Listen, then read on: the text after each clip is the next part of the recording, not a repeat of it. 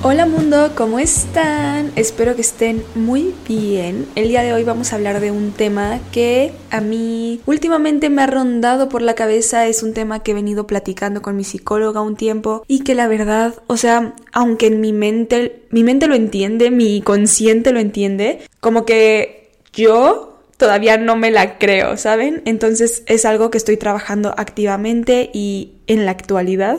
no es algo que ya que ya pasé o, que ya superé, es algo en lo que estoy, ¿no? Inmersa. Entonces, probablemente ustedes también, o tal vez ni siquiera se habían dado cuenta de que esto les sucedía, o tal vez ni siquiera les sucede. El día de hoy vamos a hablar de la comparación, pero no de la comparación con otras personas, que ese es un tema también importante y tal vez sí lo vamos a tocar como por fuera, pero ese no es el punto. Es la comparación con nosotros mismos, pero con nosotros mismos del pasado que es algo muy fuerte y yo siento que es algo muy fuerte justo al menos en la etapa en la que yo estoy viviendo como de transición, de cambios, de decidir para dónde va a ir tu vida, de, de cosas que te afirman o no tu valor, o el valor que en la sociedad actual se le da a las personas. Entonces, vamos a adentrarnos un poco porque siento que no estoy diciendo nada, nada más estoy como que dando la introducción así muy a la ligera, pero con muchos puntitos que igual y no van a entender si nada más los lanzo al aire. Entonces, vamos a empezar. La comparación no es nada más que como que ver cuáles son las diferencias y las similitudes entre dos objetos o entre dos personas o entre dos momentos, entre dos cosas, ¿no? Entonces, solamente es justo, es que voy a decir comparar, pero pues sí, o sea, darnos cuenta, analizar las diferencias y las similitudes.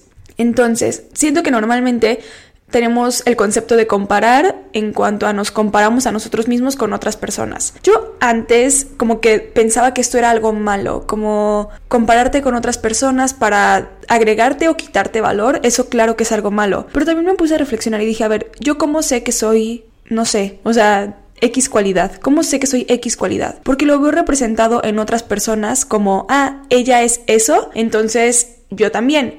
O, ah, ella no es eso, entonces yo sí lo soy. A partir de la comparación también construimos como la persona que somos. Así como yo yo saben, porque lo he contado, que desde muy chiquita tenía como esta inquietud de encontrar qué iba a ser de mi vida, cuál era mi pasión, a qué me iba a dedicar, como que siempre quise saber cuál era mi propósito, ¿no? Entonces, desde que estaba chiquita me metía a muchas actividades y al final yo decía como de, oh, chin, esto tampoco es, esto tampoco es, tampoco es, tampoco es, tampoco es. Y creo que fue mi papá o no sé, que me dijo, date cuenta que cada vez que tú encuentras algo que no es para ti, te estás acercando más a lo que sí es para ti, porque es como si jugáramos memorama. Cada vez que encontramos una pieza, o sea, la, destapamos y vemos que chin no nos salió su par, al menos ya sabemos que esa pieza está ahí. Y la siguiente vez que encontramos como el par de esa pieza, ya sabemos que esa está ahí, ¿no? Entonces, al final nos ayuda a saber qué no somos, qué sí somos. Igual la comparación, o sea, no es solamente para decir yo soy mejor o soy peor, que creo que ese es el gran problema de nuestra sociedad actual, de decir, ok, si yo no soy tal cosa, entonces soy peor que fulanita o fulanito o fulanite, que sí lo es. Y la realidad es que no, simplemente nos ayuda esta comparación a saber qué cosas sí soy, qué cosas no soy y también a darnos cuenta, como ya lo habíamos platicado en el episodio anterior, qué cosas me gustaría hacer, porque todo lo podemos hacer, o sea, todo lo que me gustaría ser, la persona en la que me gustaría convertirme, yo tengo la visión de quién es esa persona gracias a que he visto a otras personas que lo tienen y también he visto a otras personas que tienen ciertos defectos que digo, ok, yo no quiero tener ese defecto y me fijo mucho en no ser eso, gracias a la comparación. Entonces, no es que sea del todo negativo, la parte negativa es que la usamos para agregarnos o quitarnos valor, ¿no? Y creo que ahorita que estoy hablando de todo esto, estoy entendiendo también un poco sobre la comparación conmigo misma, porque al final, hace tiempo cuando yo entendí esto, de que compararnos en realidad nos ayuda a descubrir quiénes somos, quiénes podríamos ser y quiénes no somos, y eso es todo, ¿no? Porque todo, pues el lenguaje al final es simbólico, o sea, no es como que sean cosas que existen y ya, ¿no? Nos ayudan, pues sí, a... Nosotros le damos ese significado y ese valor, ¿no? Entonces, eso lo entendí hace un tiempo y a partir de ahí creo que, o sea, sí hay veces en las que me comparo y digo como de chino, o sea, hay veces en las que me pega más fuerte que otras veces, ¿no? Hay veces en las que me comparo y digo como de, mm, mira, esa persona tiene esa cualidad que está padrísima, yo la quiero, ¿no? ¿Cómo la puedo obtener? ¿Qué, qué puedo hacer para ser esa persona? Bueno, no ser esa persona, pero ser esa cualidad, ¿no? A trabajarlo, ¿no? Y hay otras veces en las que sí me da para abajo, o sea, en, en cuestión autoestima, ¿no? Como de, ay, o sea, tanto que me esfuerzo y aún no puedo ser eso que esa persona es naturalmente, ¿no? Pero pues al final es una de sus cualidades, ¿saben? También tendrá defectos que yo no quiero replicar, también yo tendré cualidades que igual y esa persona tiene, o sea, así, ¿no? Pero depende del momento de la vida en el que esté. Cuando estoy feliz, pues obviamente no me pega tan duro, es más bien como de, ah, mira, una oportunidad. Cuando no estoy tan bien o cuando estoy struggling con mi autoestima, pues sí me pega más en el sentido de, chin, o sea, tanto que me esfuerzo y no soy o no tengo o no aspiro a o, no, no, me ven como esa persona, ¿no? O como quiero ser vista. Y creo que es lo mismo con la comparación del pasado, porque aunque eso, como les digo, ya superado, o sea, superado lo de compararme con otras personas, incluso yo misma digo, eh, compararme conmigo misma es algo que me cuesta mucho trabajo. Ay, ya, ya llevaba como dos episodios sin llorar, pero creo que... Creo que se va a acabar este episodio lo de no llorar, pero bueno, como que compararme conmigo misma es algo que me cuesta mucho porque siento que, a ver, mucho tiempo, como saben, viví con ansiedad, ansiedad que me hacía hacer cosas porque si no hacía cosas, pues ansiedad al máximo, ¿no? O sea, como que mi forma de no tener ansiedad era estar todo el tiempo ocupada. Ahora que no estoy todo el tiempo ocupada, la ansiedad sí llega o no. O sea, a ver, sí llega y me come o simplemente no llega, pero porque ya ya la he trabajado, pero pues sí me quedo como de ahora que no necesito estar todo el tiempo ocupada o o que pues por cosas de la vida no estoy todo el tiempo ocupada, no soy tan productiva como antes, o sea, no hago esas cosas, ¿no? Antes por necesidad, porque era la única hora que tenía, por ejemplo, para correr, pues tenía que correr a las 4 de la mañana. Y todos así de, no manches, ver qué onda con tu vida, o sea, y a mí me encantaba eso, no les voy a mentir, o sea, me encantaba que todos dijeran como de, ¿qué onda la intensa de Fernanda que se despierta a las 4 de la mañana? Me encantaba, como que me vieran así como de, ah, ¿saben? Como de, ay, yo nunca podría y yo, sé, soy genial, ¿no? Y ahora que no lo hago, o sea,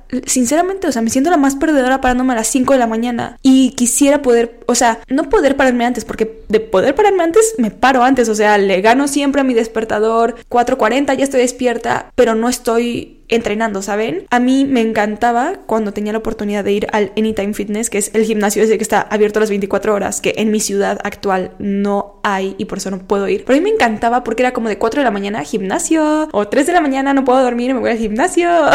y me encantaba eso, ¿no? Como que me explotaba esta parte de todo el tiempo hacer, de siempre hacer más, de que me vieran como la chingona, que lee, que hace, que sube, que para abajo, que disciplinada y todo. Que al final esa disciplina era simplemente un síntoma de mi ansiedad, ¿saben? O sea, no era como que un acto consciente que al mismo tiempo tenía los resultados de una disciplina normal, se podría decir, pero que pues, sí me tenía bien jodida emocionalmente, de lo que recuerdo. No recuerdo cómo me sentía en ese momento y por eso, ahora que me comparo con mi yo anterior, digo, ay, me gustaría tener otra vez lo que tenía, o sea, ese nivel de ansiedad y todo, que a ver, toco madera, porque, porque mi yo consciente sabe que eso no está bien, pero al mismo tiempo es ese deseo como de quiero ganar, ¿saben? O sea, es, es literal como como que estoy, se los, se los había mencionado ya, en ansiosos anónimos, de que quiero regresar porque siento que eso me va a hacer más productiva y voy a ser más así, ¿no? Y además estaba en momentos distintos de mi vida. Cuando yo estaba en la prepa, me paraba a las 4 de la mañana cuando me tocaba mm, hacer doble sesión. Me paraba a las 4 de la mañana, me iba a entrenar,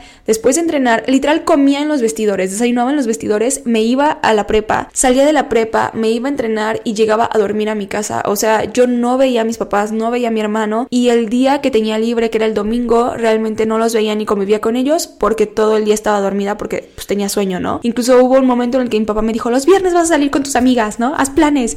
Y yo, no, papá, por favor, no, porque pues yo estaba muy cansada, ¿saben? Ya no podía con mi vida.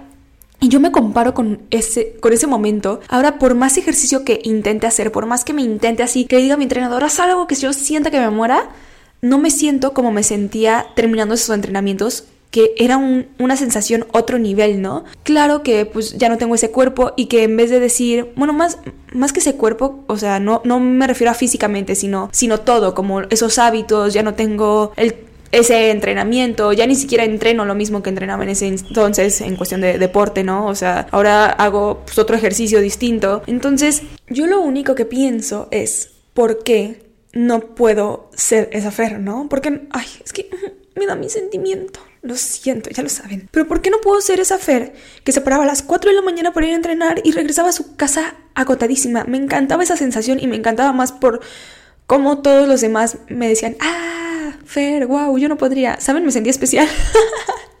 y sé que está bien jodido eso. O sea, ¿por qué le estoy dando valor a hacer ejercicio, o sea, como intenso y sentir que me muero y no poder convivir con mi familia y no tener amigos, le estoy dando valor a que eso me hace mejor, ¿saben? Entonces yo lo entiendo como conscientemente, que incluso no es que antes fuera mejor, es más, ahora soy mejor integralmente, ¿no? Pero es verdad que mi yo ansiosa o mi, o mi yo con necesidad de validación, que se sentía chingona en ese aspecto, pues quiere replicarlo ahorita, ¿no? O por ejemplo en la escuela, que yo participaba porque no me puedo quedar callada.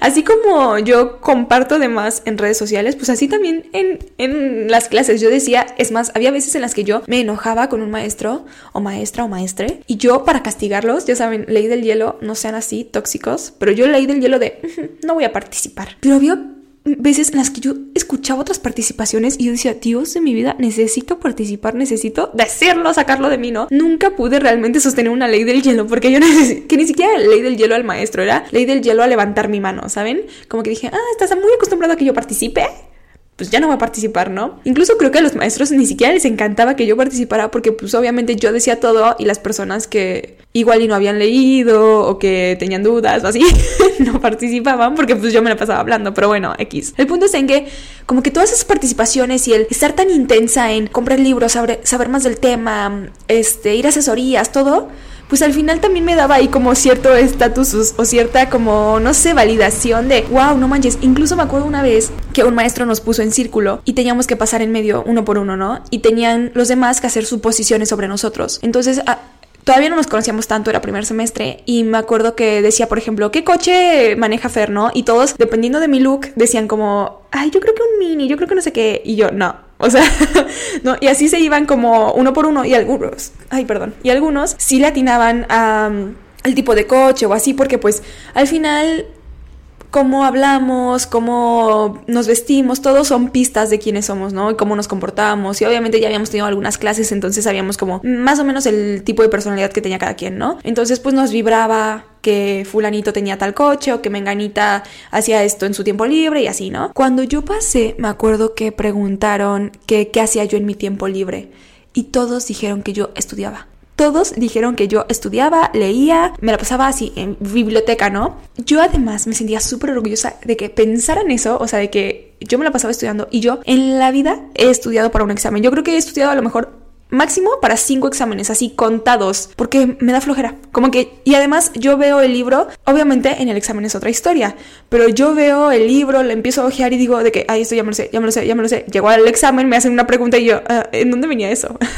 pero bueno, el punto es en que yo nunca estudiaba. En mi tiempo libre, pues, ah, o sea, sí leía, pero tampoco era como que leía de que todo mi tiempo libre estaba haciendo eso, ¿no? Más bien pues platicaba, salía, iba por un café, cosas así, pues normales, ¿no? Pero todo el mundo pensaba que yo estudiaba y a mí eso me daba una validación de wow, o sea, todo el mundo cree que yo soy esto, ¿no? Y además veo como todas las expectativas, que igual íbamos a hablar un poco aquí de expectativas, igual y en otro episodio como que profundizamos más en este tema, pero yo veía todas las expectativas que había sobre mí y claro, hay unas que dices como de, oye, esto no lo quiero hacer, pero fulanito quiere que lo haga y pues ya que no, que a mucha gente le pasa que sus papás quieren que estudie tal cosa, ¿no? Y lo hacen de mala gana sabiendo que lo hacen por otra persona, pero de mala gana, o sea, bueno, no de mala gana, pero, pero sabiendo que no es lo que quieren. El problema está, o la dificultad está, cuando hay expectativas que te dicen otras personas que tú dices, wow, ni siquiera lo había pensado, pero estaría muy chido. O sea, si me gusta, si quiero y quiero cumplir esas expectativas,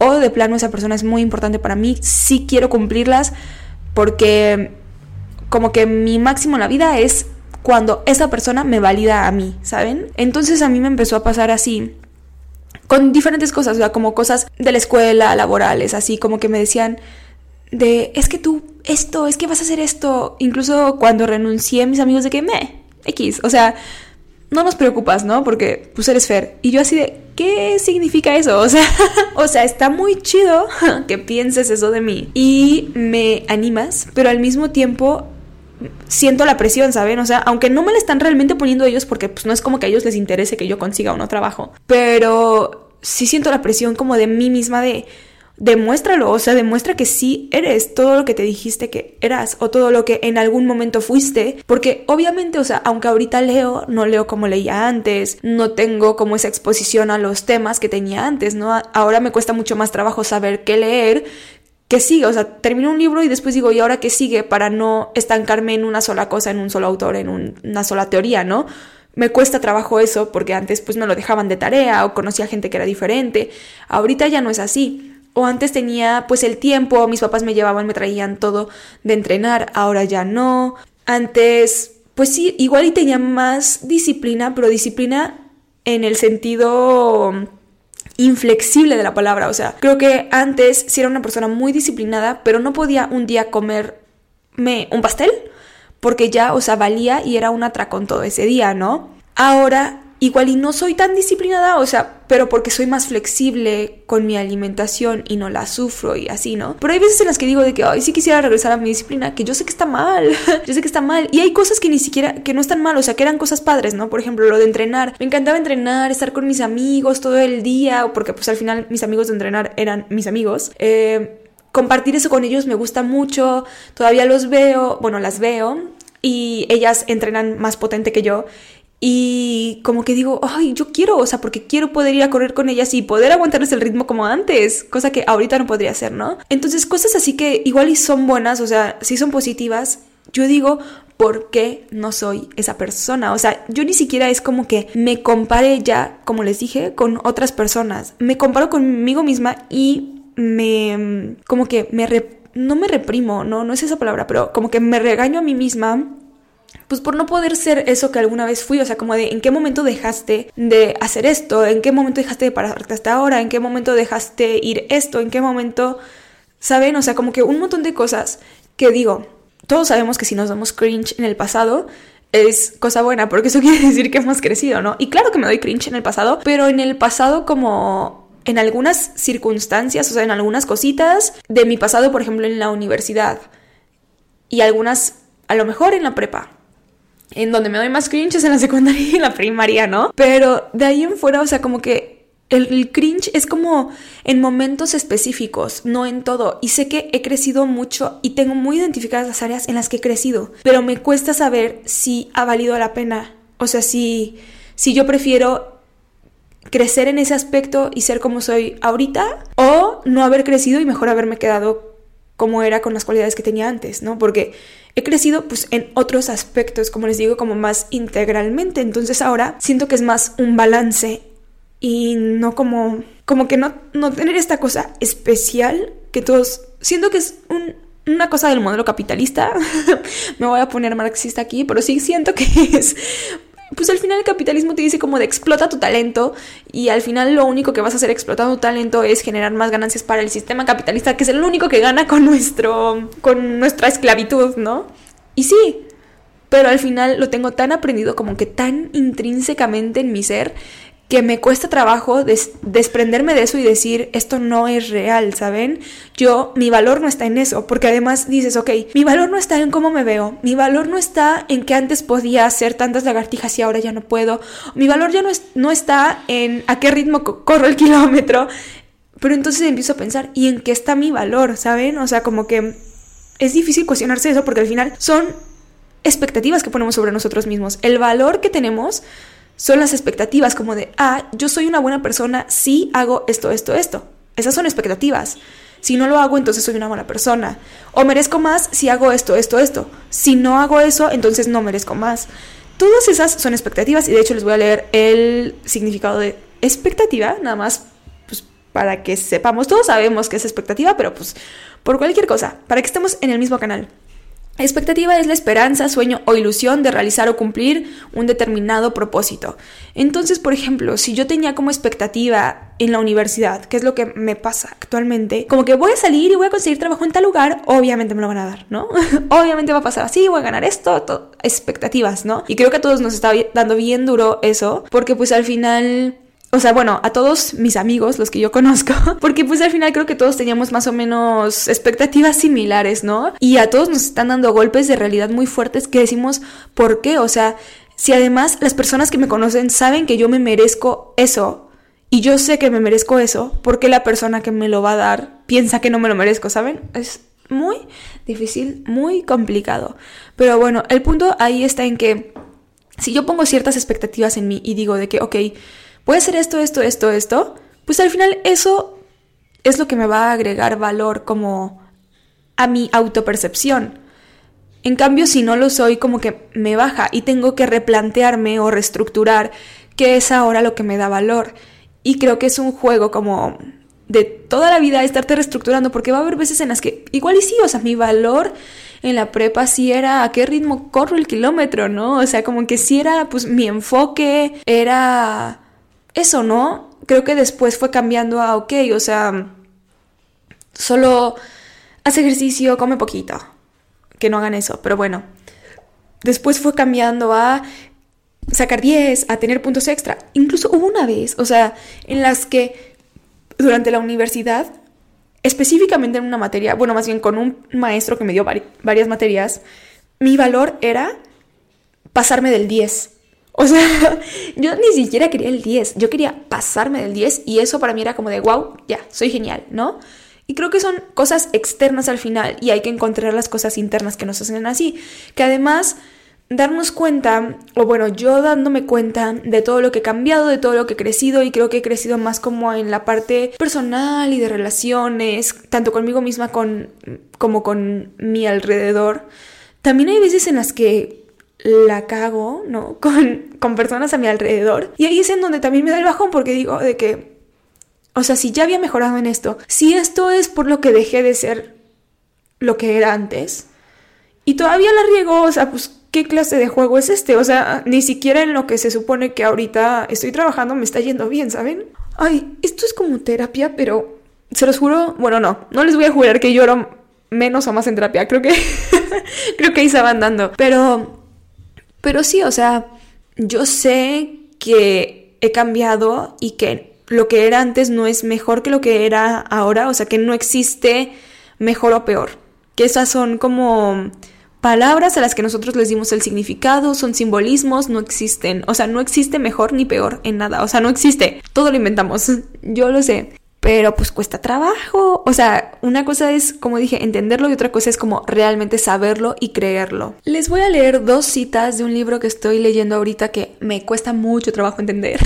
o sea, ese sí es el libro que he estado cinco horas leyendo en la misma página, pero las cosas que logro entender las subrayo, las tuiteo, todo para que no se me olviden. Entonces les voy a leer dos frasecitas que a mí me gustaron mucho. La primera es, no podemos pensar en la génesis del orden simbólico, una vez que está presente, lo está desde siempre. O sea, y a mí me pasa mucho. Incluso con cosas que empezaron como que yo ya estando vivo, o sea, yo ya existiendo en este plano terrenal, ¿no? O sea, como yo no puedo saber o sea, no, no entiendo cómo es la vida antes de un celular, ¿saben? No, no entiendo. O sea, no me sale, me podría imaginar, pero todavía hay cosas que de repente me, me llega como preguntas de ¿y cómo le hacían para esto? ¿Y cómo le hacían? No, no me lo puedo imaginar. Para mí siempre ha existido, ¿no? Y hay muchas otras cosas que son como las cosas más poderosas, que es realmente el orden simbólico, que significa como todos este, estos simbolismos que hay en las palabras, como que esta palabra significa esto, esta palabra significa esto, y el valor como emocional que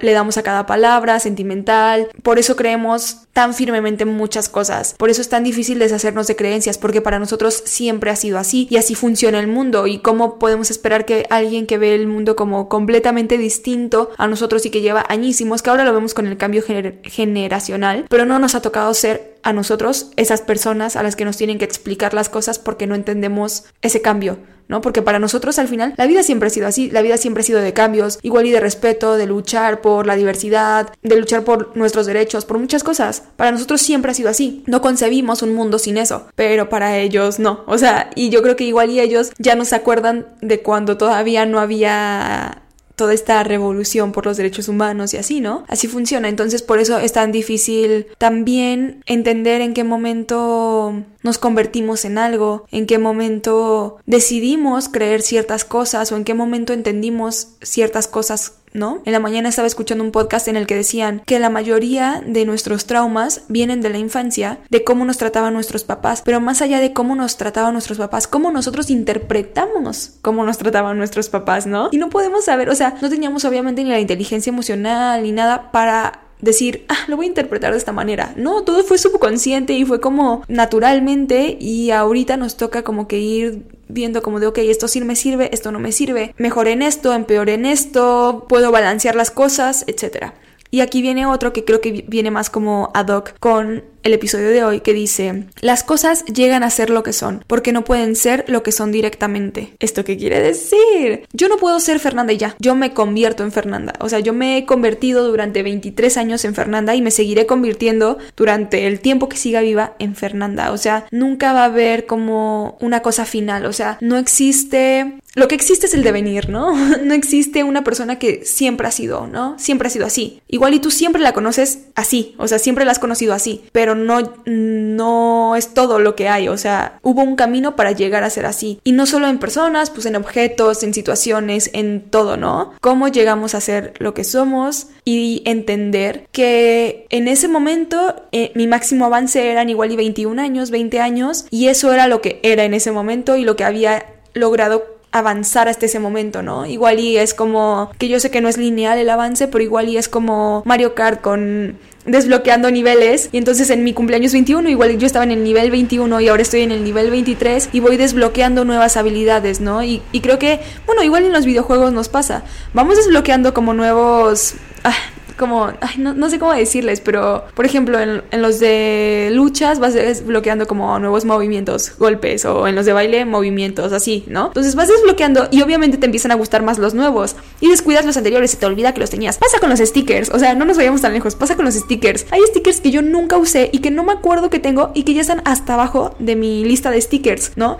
Vienen los de hasta arriba, me obsesiono con eso, los uso, los uso, los uso, dejo de usarlos hasta abajo. Vienen nuevos, los uso, los uso, los uso y ya no uso los de hasta abajo. Y hay unos que nunca he usado porque se fueron yendo hacia, abajo y ya, ¿no? Entonces, pues así pasa, como que voy descubriendo nuevas características o nuevas habilidades que tengo y me voy como que enfocando en esas y en trabajarlas. Y hay veces en las que igual y ya tienes algo muy trabajado y lo mantienes, pero lo mantienes ya como algo de tu vida cotidiana. Por ejemplo, yo que hago ejercicio en mi vida cotidiana, o sea, no es como, como algo que piense mucho. No hago el ejercicio que hacía antes porque pues ya no es mi enfoque principal, ya mi enfoque está en otras cosas, en desarrollar otras habilidades y se mantiene. Y hay otras cosas que no, que igual las trabajé en su momento, estuvieron chidas, dejaron de funcionarme o dejaron de gustarme o, me cuesta más trabajo mantener y se quedan atrás, ¿no? Por ejemplo, a mí algo que siento que siempre tuve muy trabajado, o más bien durante toda la universidad, era escribir. Como que yo ni siquiera, hubo un tiempo en el que yo tenía una revista con unas amigas y ellas me habían dicho como es que a veces no, no tenemos inspiración, ¿no? Para escribir y yo decía, qué inspiración. O sea, esa era mi, mi, mentalidad. Qué inspiración. Te sientes, escribes. O sea, te pones un horario, tu horario es lunes a las 9. Bueno, lunes a las 9 te sientas y escribes.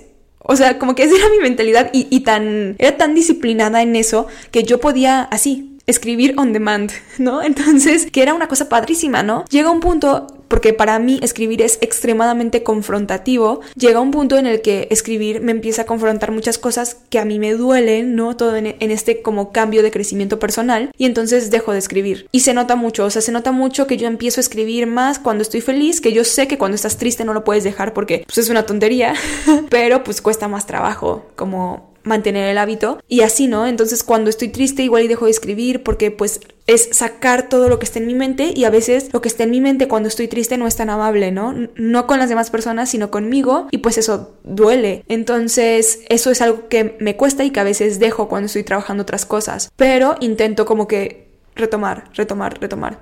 Y así va a haber cosas, va a haber cosas que dejamos en el pasado, que estuvieron chidas en ese momento y que vas a decir, y, y ojalá nunca lo hubiera dejado. Pero pues lo dejaste, ¿no? Y mejor disfruta que existió en ese momento y que fuiste muy feliz en ese momento, igual y si hubieras alargado esa situación ya no hubieras sido tan feliz, ¿no? Como los novios que terminan en buenos términos y hay otros que pudieron haber terminado en buenos términos pero deciden continuar la relación y terminan espantosamente porque pues ya llegaron a sus límites, ¿no? Pues es lo mismo aquí. Igual y dejaste las cosas por algo, tú tomaste la decisión por algo, enfócate en uno, si lo quieres retomar y lo puedes retomar, pues retómalo. Si no lo quieres retomar, pues déjalo y sigue, ¿no? O sea, y sigue trabajando como que las cosas nuevas que tienen y que, y que van a contribuir a que tú llegues a ser lo que necesitas ser o lo que vas a ser o lo que quieres ser, ¿no? Es todo muy filosófico. Creo que yo sé, yo sé que la vida no es tan complicada si nos enfocamos en el presente y en ser felices. Porque yo estoy segura de que venimos a ser felices y que hay que hacer las cosas que nos hacen felices y que muchas veces la estructura actual del capitalismo no nos deja como tener esa flexibilidad de, ah, hoy quiero hacer esto, quiero hacer lo otro, ¿no? Pero de todas formas, creo que si nos enfocamos en eso, la vida tiende a ser mucho más feliz. El problema está en que traemos traumas cargando y les damos vueltas y no los dejamos ir hasta que los resolvemos. Y muchas veces no los resolvemos porque ni siquiera nos damos cuenta de que los traemos cargando. Hay cosas que, pues, obviamente hay, hay una mente negativa, que ni siquiera es mente negativa, en realidad no sé si sepan por qué existe el cerebro, bueno, porque existe el cerebro como la parte negativa, nuestra mente negativa, y en realidad es porque nos quiere proteger del dolor. Entonces, cuando yo digo de que, ay, es que quiero X trabajo, ¿no? Y mi cerebro me dice de que deja de soñar, no lo vas a lograr, no me lo está diciendo por mala onda, me lo está diciendo para que yo no me haga ilusiones y después no venga con el corazón roto si es que no me lo dan, ¿saben? Que claro, igual no hay que escucharlo, ¿no? Porque por mucho que lo haga con buena intención, pues muchas veces nos hace daño.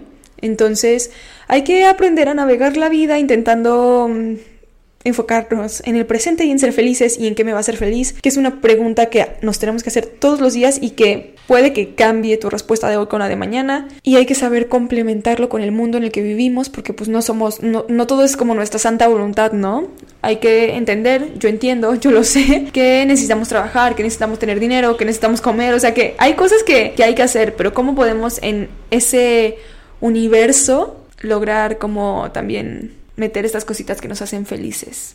Me desvío un poco, puede ser, puede ser, pero ya para terminar les quería contar que justo cuando estaba platicando, es que yo no sé si es el, el algoritmo o si... Yo creo que o sea, yo creo que hay un algoritmo universal, pero que es como más bien como, pues sí, la energía, que cuando estás muy metida en algo, empiezas a atraer a gente que habla de lo mismo, ¿no? Yo cuando estaba pues no, no muy metida, pero me acuerdo que, que cuando yo empecé como lo de la ayahuasca y así, yo le decía a una amiga y mi amiga después llegó y como de, no manches, acabo de hacer hongos y después su mamá, voy a hacer ayahuasca y de repente como que todo se volvió como ese círculo y todos hablaban del tema a mi alrededor y así, ¿no? Pasa. Después yo me vuelvo fan de la Fórmula 1 y todos a mi alrededor, fans, hablamos de eso, nos mandamos memes, así. Empiezo a conocer a gente nueva con la que solamente hablo de Fórmula 1 tengo amigos con los que, o sea, solamente, no, de cómo estás, nada. Todo lo que nos mandamos y pueden revisar nuestra conversación, todo es Fórmula 1, ¿no? Y, tengo otros amigos que, otras cosas, ¿no? Al final ellos son como el reflejo de las etapas de mi vida. Y no me acuerdo, ah, ya, no me acordaba que iba con esto. Pero bueno, el punto está en que yo estaba hablando con mi psicóloga justo sobre esto, sobre yo comparándome con mi yo del pasado, con mis expectativas, tanto del presente, es que creo que mis, mis expectativas del presente son mis expectativas del pasado, o sea, son las mismas, creo que no han cambiado, pero ahora sé otras cosas, ¿no? O sea, ahora como que me he dado cuenta de las cosas, pues que no son tan fáciles, de las trabas, de los obstáculos, de que hay algunas cosas que tenía que ajustar porque no me encantaban, ¿no? Y, y, reajustar y cambiar y así, como, entonces son como mis expectativas las mismas del pasado, pero un poco ajustadas a, a mi yo que sabe las cosas que sabe del presente, intentando no llegar a la frustración porque pues no quiero eso, o sea, sí quiero lograrlo. Y no me acuerdo otra vez a qué iba con esto. O sea, ya sí me acuerdo, pero no me acuerdo cómo lo iba a conectar. Bueno, X, nos vamos a ir. Estamos hablando de eso y yo escuché, me metí a YouTube y vi un podcast de una chava que es gimnasta olímpica. Ella estuvo en los Juegos Olímpicos que acaban de pasar. Se llama Makaila, Makaila, una cosa así, Sinner, creo. Y ella estuvo primero en unos Juegos Olímpicos, creo que para los anteriores, creo que fue Londres. Para esos Juegos Olímpicos ella por puntaje había clasificado, pero por fama se podría decir, dijeron tú te vas a quedar en el equipo de reserva y vamos a meter a Gaby, que es muy famosa, está de hecho es un documental en Netflix, se llama Gaby Douglas. Entonces la metieron a ella y a esta Makaila la dejaron como afuera. Y su meta era en esos cuatro años, así neta, ponerse turbo potente para ir a los siguientes Juegos Olímpicos y ya, ella era lo único que quería. De hecho, ella siempre ha dicho que no le gusta la gimnasia, que siempre desde niña le dijeron como de tu talento, o sea, eres muy buena, es como que se te da natural y por eso se quedó ahí le empezó a ir bien y por eso se mantuvo ahí, pero que en realidad no le gustaba, o sea, como que ella no se sabe los nombres de los movimientos en gimnasia, no sabe cuánto puntuan cada cosa, o sea, no sabe nada de teoría, nada le vale y además come terrible, o sea, de que le vale, genuinamente le vale y ya lo único que ella quería era llegar a los Juegos Olímpicos, ganar algo y ya largarse de ahí, ¿no? Entonces, para los Juegos Olímpicos que acaban de pasar, ella clasifica, pero no clasifica como al equipo, solamente clasifica en una de las pruebas individuales. Entonces clasifica en esa prueba individual que ni siquiera creo que era su prueba como fuerte, su prueba fuerte era una que iba a ser Simone Biles, pero Simone Biles pues le ganó el lugar, ¿no? Porque pues la mejor gimnasta del mundo, ¿no? Llegan a los Juegos Olímpicos, ella hace su prueba, en su prueba no pasa a las clasificatorias, entonces pues ya, ella dice ya, los Juegos Olímpicos se terminaron para mí y la gimnasia también, porque ella tenía muy claro que después de los Juegos Olímpicos se iba a retirar.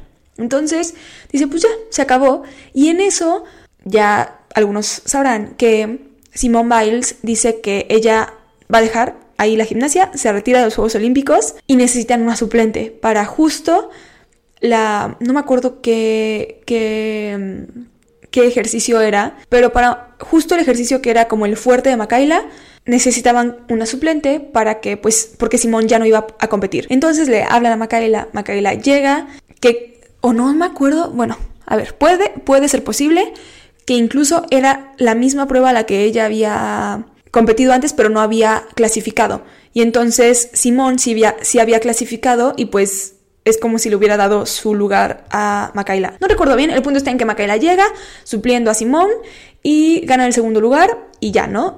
Regresa a su casa, deja la gimnasia. Y en este podcast que tiene con su esposo, estaban hablando de que ella pues se sentía mal porque había ganado creo que, no acuerdo si 10 o 20 libras desde que había dejado la gimnasia, que fue pues este verano, o sea, no hace tanto se podría decir. Y que ella se sentía mal, que pues seguía entrenando, pero ya no entrenaba gimnasia, o sea, era de que pues su clase de CrossFit o su clase de, de no sé, de spinning, ese tipo de cosas, ¿no?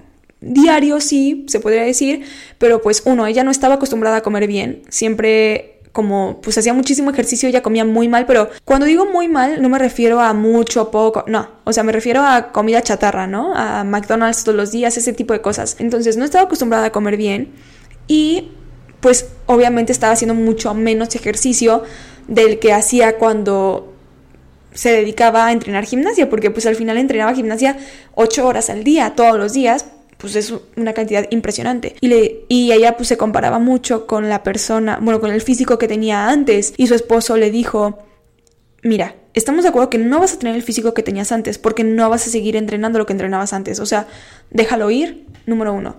Y número dos, ¿qué prefieres? ahorita, o sea, tu vida en general como la tienes ahorita, de entrenar lo que tú quieres, a la hora que quieres, una hora y así, o regresar a ese ritmo, ¿no? Y ella dice, por supuesto que mantenerme ahorita así como estoy, ¿no? Y dice, pues sí, entonces deja de compararte. Y, yo desde afuera lo veía como algo obvio. Obviamente no vas a, o sea, ya tienes otras obligaciones, o sea, ahora ya tienes la escuela, ya tienes el trabajo, ya, este, pues estás casada y ella cuenta en otro episodio que quiere tener hijos, ¿no? Entonces, como que ya son otras responsabilidades en las que no tienes ocho horas para dedicarle a la gimnasia que además no te gusta y que además ya no le ves futuro, o sea, ya no es como que quiero ir a los siguientes Juegos Olímpicos o quiero ir al Mundial, ya no, o sea, porque ella lo dijo, ¿no? No porque yo lo estoy diciendo. Entonces, para mí, desde afuera fue súper obvio, súper evidente. Pero claro, las cosas desde afuera se ven muy evidentes para todos. Todos podemos ver cuál es el problema de cada persona y cómo solucionarlo y en qué cosas ha mejorado, ¿no? Incluso yo como que soy consciente de algunas cosas en las que he mejorado, pero no soy hiperconsciente, o sea, no tengo como una, una foto de antes y un después mental, ¿saben? Entonces, es más difícil cuando eres tú mismo darte cuenta de esas cosas. Yo viéndolo desde afuera, pues sí lo entiendo, ¿no? Y digo, claro, o sea, es una tontería que se compare con su ella del pasado, cuando es imposible que mantenga eso, ¿no? Pero ¿por qué si lo puedo ver en ella? O sea, y si puedo ser compasiva en decir, claro, o sea, déjalo ir, hermana, tú puedes, ¿no? ¿Por qué conmigo no funciona así?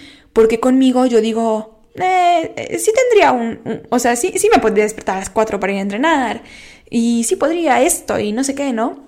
Cuando, porque, a ver, también una cosa es el tiempo tenerlo, pero tampoco son mis metas ahora mismo. O sea, mi meta ya no es la que era antes, en las que sí me tenía que parar a las 4 porque yo quería entrenar para maratón y tenía que correr 20 kilómetros, ¿no? Y tenía que llegar a la escuela después. Pues obviamente me tenía que parar a las 4. Ahora no. Ahora sería una tontería como pararme a las 4 no dormir para no entrenar para eso, ¿saben? Entonces, como que sí lo entiendo desde afuera y creo que igual y ustedes pueden ver como a través de mis ejemplos y si me conocen igual y ustedes pueden ver más la diferencia entre mi yo del pasado y mi yo de ahora, pero con nosotros mismos cuesta más y siempre, siempre va a costar más. Y a mí algo que me encanta hacer últimamente es cada vez que veo a una persona y digo como, no sé, cualquier cosa. Puede ser positivo o negativo, ¿no? Puede ser como de, ay, tiene bien marcado este acento, ¿no? O tiene o sea, tiene bien marcado este defecto, o tiene bien marcada esta cosa padre, o tiene así, o, wow, no se da cuenta de este problema o de, o de que la solución está enfrente de su nariz, yo me pongo a pensar, ¿cuál es el mío?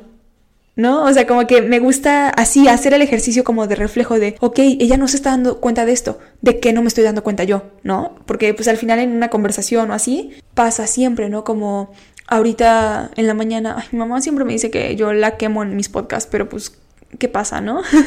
ahorita en la mañana eh, yo le dije a mi mamá, ya vámonos, porque íbamos al gimnasio y le dije que necesitaba pasar antes a la farmacia. Entonces le dije, ya vámonos. Y se enojó, así, o sea, pero muchísimo. Pasó de ser vacía de que, ya Fernanda, tú no sé qué, o sea, pero, ¿sabes? Como bien potente, bien potente. Y yo me quedé como, o sea, ni siquiera le contesté, porque pues obviamente ya, ella me empezó a regañar y yo ni siquiera le contesté, dije, ya, ¿no?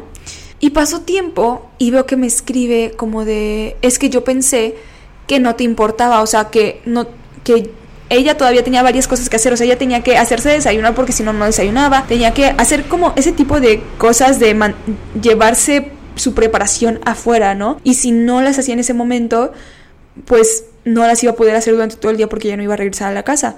Y ella sintió como que yo, como que a mí no me importaba, me valía, lo único que me importaba era yo, mi farmacia, ¿no? Y yo dije, pues, es que en qué momento tú me dijiste que tenías que hacer esas cosas, ¿no?